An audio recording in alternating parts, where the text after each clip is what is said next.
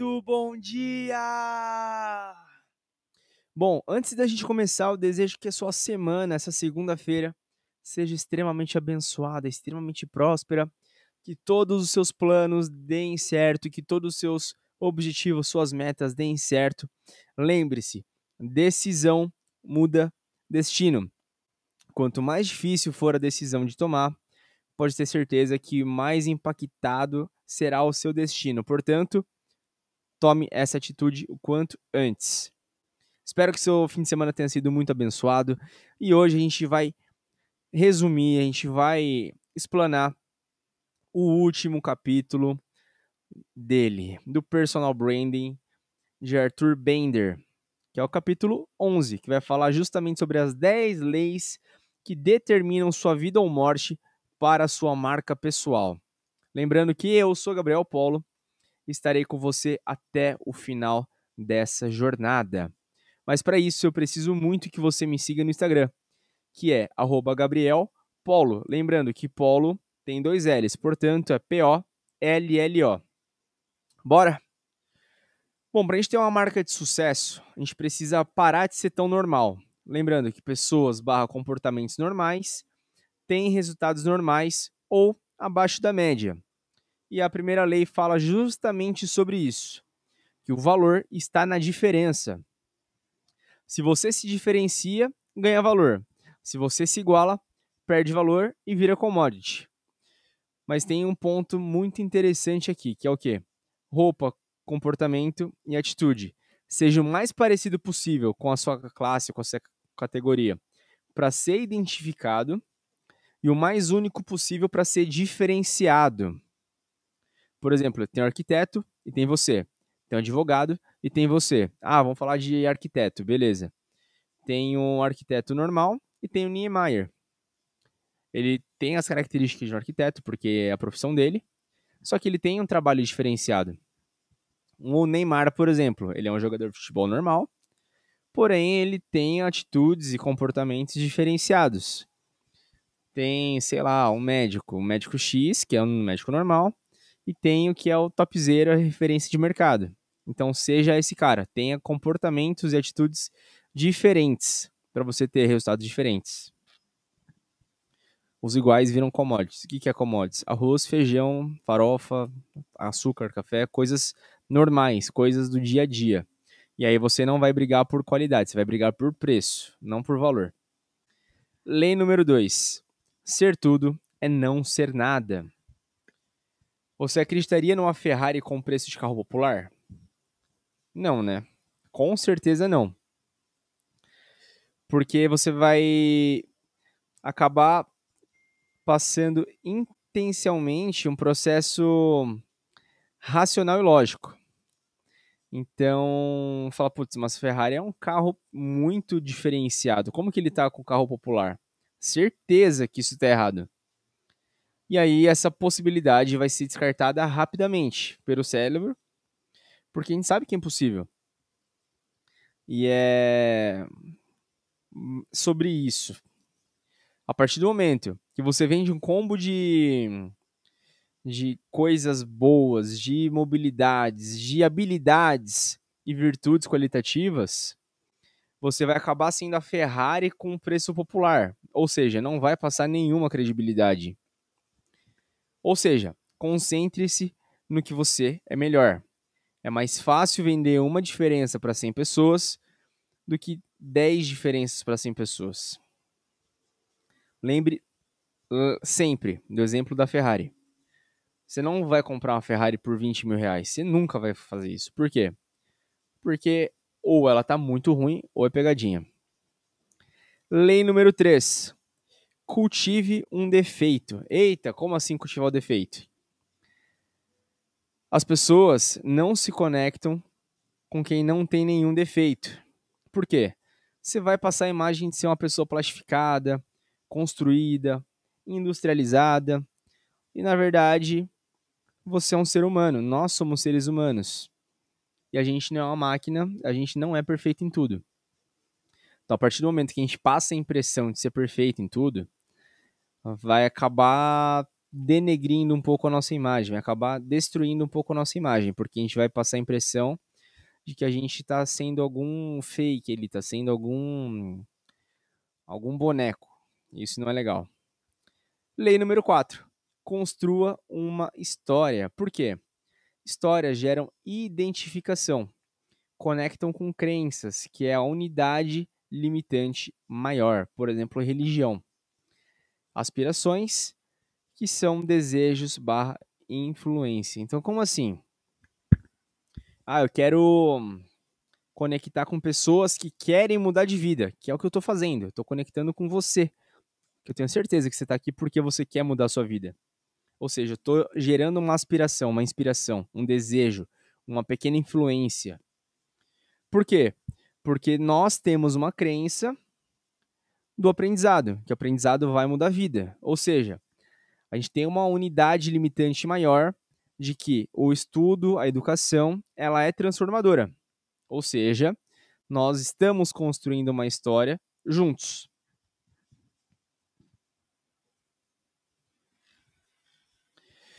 A gente tem na, na, na, no campo de histórias, de construção de histórias, uns arquétipos, que é o arquétipo, por exemplo, vai do guerreiro, o arquétipo do super-herói, o arquétipo da sereia, o arquétipo da bruxa, enfim, que são tipos de personagens com narrati começos narrativas e finais diferentes um do outro. Pode ser que eu traga algum livro sobre arquétipo mais para frente, mas a gente precisa entender isso para poder contar uma narrativa bem e gerar uma conexão verdadeira com o público. Para a gente conseguir conseguir gerar uma identificação e entender a trajetória que a gente vai fazer durante a nossa carreira, durante a nossa vida. Lei número 5 a imagem pessoal é apenas uma parte do processo. Como assim? A imagem é fundamental, mas não é tudo. A imagem é a embalagem do produto final.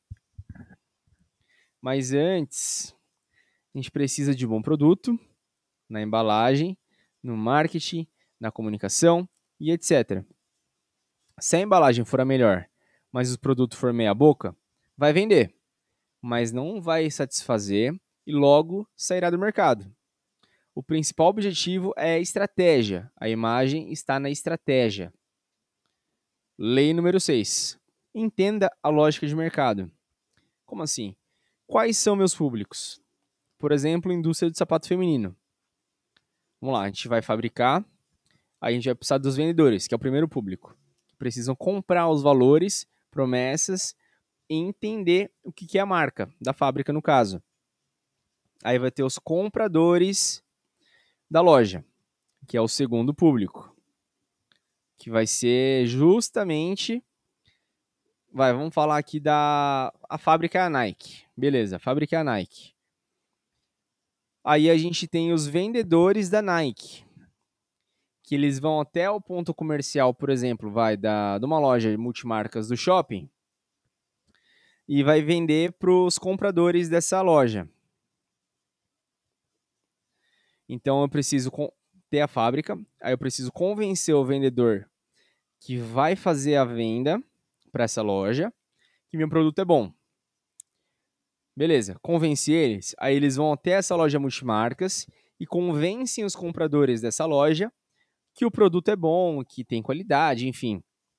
E aí esses compradores dessas lojas, eles vão ter que convencer a gerência, que é o terceiro público, que vão ser os responsáveis pela exposição e a distribuição do material.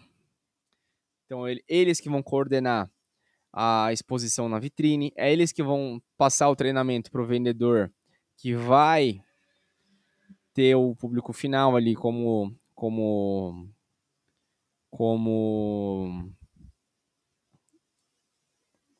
consumidor e aí, depois da gerência, a gente vai ter de fato os vendedores que são os balconistas, depois consumidores finais. Então, a gente tem ali cerca de cinco públicos para a gente poder vender.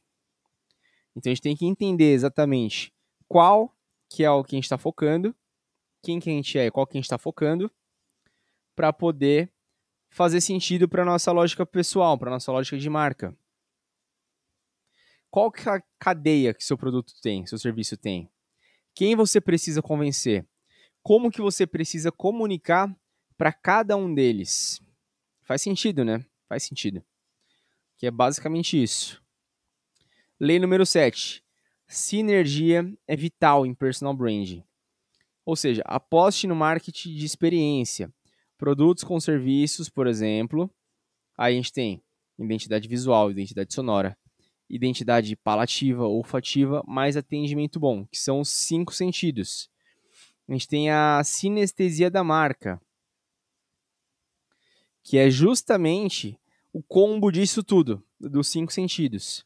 O visual, sonoro, palativo, olfativo, além do atendimento bom. A gente faz um blend disso tudo a gente tem a sinestesia, que é como a, as pessoas percebem a nossa marca. Lei número 8. Jamais subestime a sua audiência. O melhor marketing do mundo não vende produto ruim. O que já deu certo é passado. Faça caminhos diferentes e coerentes com seus objetivos e estratégia. Use e abuse das suas forças e fraquezas. O mercado procura hoje é autenticidade. Seja mais autêntico possível. Lei número 9. Crie uma defesa como a do porco espinho. Como assim? Vou dar exemplo aqui do porco espinho versus a raposa. O que é um porco espinho? O porco espinho ele virou um ouriço no ataque da raposa, ou seja, ele vai soltar todos os espinhos dele e vai atacar a raposa. Porém, só no contra-ataque, ou seja, na defesa. E a raposa ela é astuta, é inteligente, ela é traiçoeira, ela é estrategista e ela que vai dar o primeiro bote sempre. Então a raposa, ela ataca várias frentes. Ela entende a complexidade do mundo e se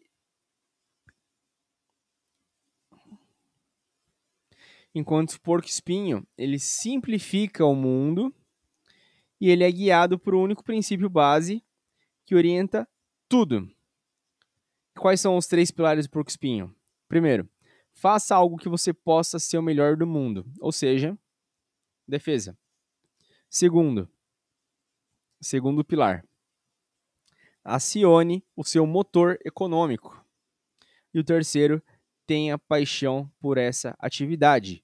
Você nunca vai ver um porco espinho atacando uma raposa, justamente o contrário. Acione seu moto econômico. Não gaste energia à toa. Faça só o que você possa ser o melhor do mundo. Lei número 10 e última lei. Faça algo que vá se orgulhar no futuro.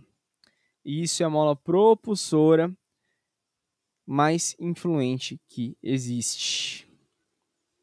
Mais influente que existe. Pense, qual que é a postura que você vai se orgulhar no futuro? Qual que é a sua motivação de hoje que vai chegar no futuro e falar, putz, valeu a pena. Valeu a pena. É complicado, é complicado, mas é o principal. É o principal. Bom, gente, é isso. É isso. Amanhã começaremos as 48 leis do poder. E espero muito que você esteja aqui na nossa audiência para poder aprender a ser uma pessoa poderosíssima, cada vez mais poderosa, cada vez mais inteligente, cada vez mais influente. Então espero você amanhã. Um beijo. Não esquece de me, de me seguir no Instagram, que é @gabrielpolo. Lembrando, Polo tem dois L's, então é P-O, L-L-O. Fique com Deus, um ótimo dia, uma ótima semana e até amanhã. Às 7 horas da manhã, hein? Thank you.